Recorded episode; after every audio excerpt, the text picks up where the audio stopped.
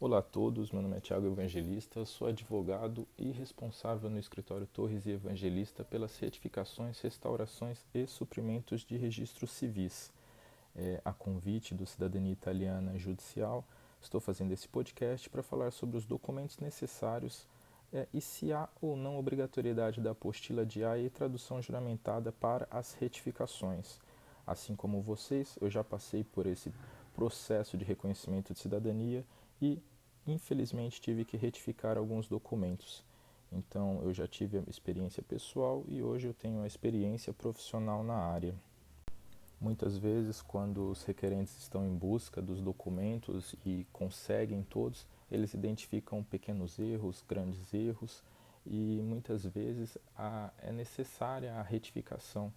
Nesse caso, como estamos falando da cidadania italiana judicial, que são os requerentes que entram com o processo é, judicial na Itália, isso fica sempre a critério do advogado responsável na Itália. Então, o seu advogado italiano que deve dizer a você se deve ou não retificar um documento.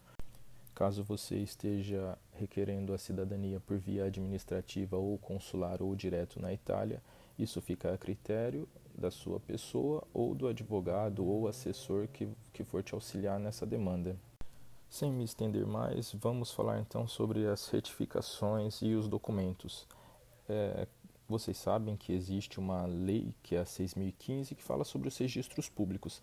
Nessa lei você vai encontrar tudo o que deve constar em um registro público, seja a qualificação dos pais, idade, cidade e tudo mais.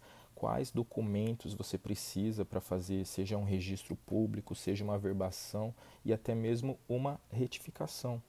Inclusive lá consta os requisitos da habilitação de casamento, que mais à frente eu vou falar que é um dos documentos que pode muito te ajudar a conseguir uma retificação ou até mesmo um suprimento com base na habilitação.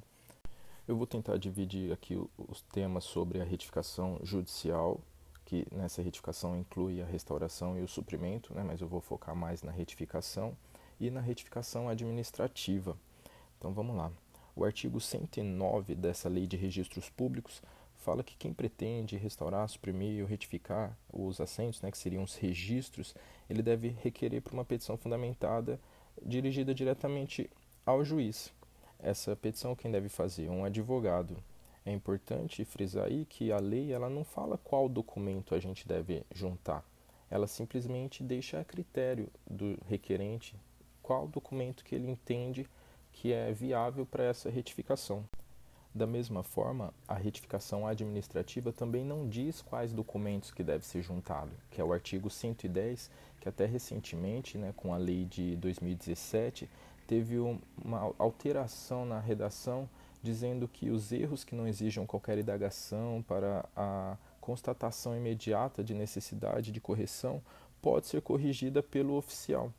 No entanto, é, o que deveria ser uma grande vantagem, acaba se tornando uma lei um pouco dispersa que os oficiais acabam não usando com um pouco de receio de fazer uma retificação e depois serem punidos por isso. Então, ainda que exista essa facilidade da retificação administrativa, muitas vezes os oficiais acabam preferindo não fazer. E infelizmente, quando nos deparamos com isso, nós até podemos protocolar né, a, o pedido de retificação e questionar o Ministério Público, questionar o juiz corregedor, mas muitas vezes a resposta é sempre vá para a via judicial. No entanto, existe essa possibilidade e se você tem tempo e disponibilidade, eu acho que é sim uma opção muito válida é a retificação administrativa, que você mesmo pode fazer sem a necessidade de um profissional. Vamos agora falar sobre a apostila de Haia. A apostila de Haia, apesar de ser recente aqui no Brasil, né, porque foi a partir de junho de 2016 que começou a ter validade no Brasil, ela já existe desde 1961, quando houve um, uma reunião de vários países lá em Haia e foi celebrada essa convenção para que se aceite nos países é, através dessa legalização, vamos assim dizer, desse documento.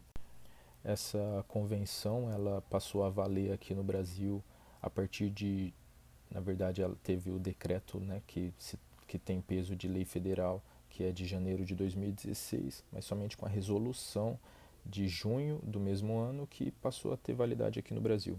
Para quem tem pouca familiaridade com a apostila de ou está iniciando agora o reconhecimento da sua cidadania, que está buscando agora os documentos, a apostila de Haia ela é, uma, é um reconhecimento que aquele documento estrangeiro é válido, é um documento legítimo.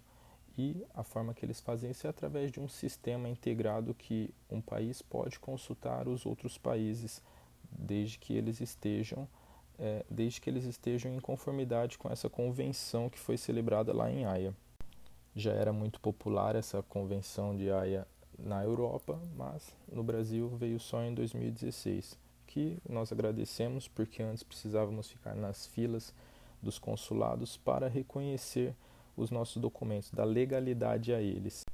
Lembrando que isso se aplica somente para os processos de cidadania italiana. Outros países precisam verificar se eles fazem ou não parte da Convenção de Haia. Do contrário, a legalização ainda é válida. Então, se você vai precisar retificar um documento no Brasil através de um documento vindo da Itália, é requisito, é obrigatório você apostilar esse documento na Itália. Vamos falar agora sobre a tradução juramentada. Vamos imaginar que você já possui a certidão italiana apostilada e vai entrar com um processo judicial de retificação. Segundo o artigo 192 do Código de Processo Civil, é requisito o, esse documento ele ser é, traduzido né, para a língua portuguesa por um tradutor juramentado. Então, o requisito para o processo judicial é que, além da certidão italiana ser apostilada, ela deve ser traduzida por um tradutor juramentado.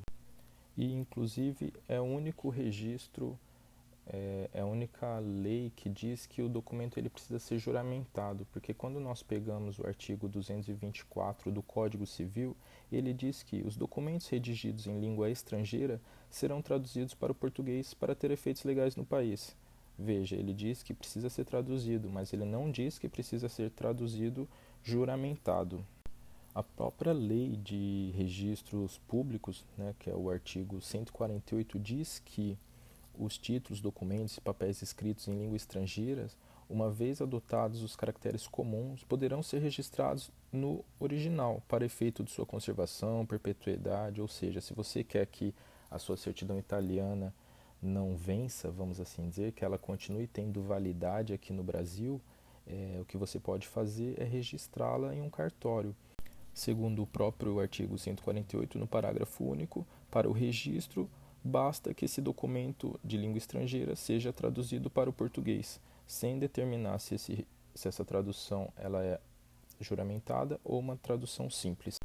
E para reforçar toda essa tese, o STF veio com uma súmula, que é a número 259-259, que para produzir efeito em juízo não é necessária a inscrição no registro público de documentos de procedência estrangeiras, autenticados por via consular. Ou seja, se o documento ele é autenticado pelo consulado, ele não precisa de uma tradução juramentada. Então, somente para os processos de retificação judicial que é necessária a tradução juramentada, ok? Com base nisso, vamos lá. Quais são os documentos necessários para um processo de retificação judicial? São os documentos pessoais, que você precisa montar uma árvore genealógica com as suas certidões, que você precisa provar que tem legitimidade para entrar com esse processo de retificação. Você precisa provar que os seus parentes, os seus avós, bisavós, trisavós eram seus bisavós, trisavós e que, portanto, você tem direito a essa retificação. Você vai precisar da certidão italiana apostilada, podendo ser traduzida juramentada para o processo judicial ou traduzida simples com registro em cartório e ainda documentos complementares, seja entrada na casa do imigrante, habilitação de casamento, inventário, alguma testemunha presencial ou algum outro registro civil que tenha a informação que você precise. Basicamente é isso. É, agradeço a oportunidade de falar um pouco, tentei ser o mais breve possível e o mais didático.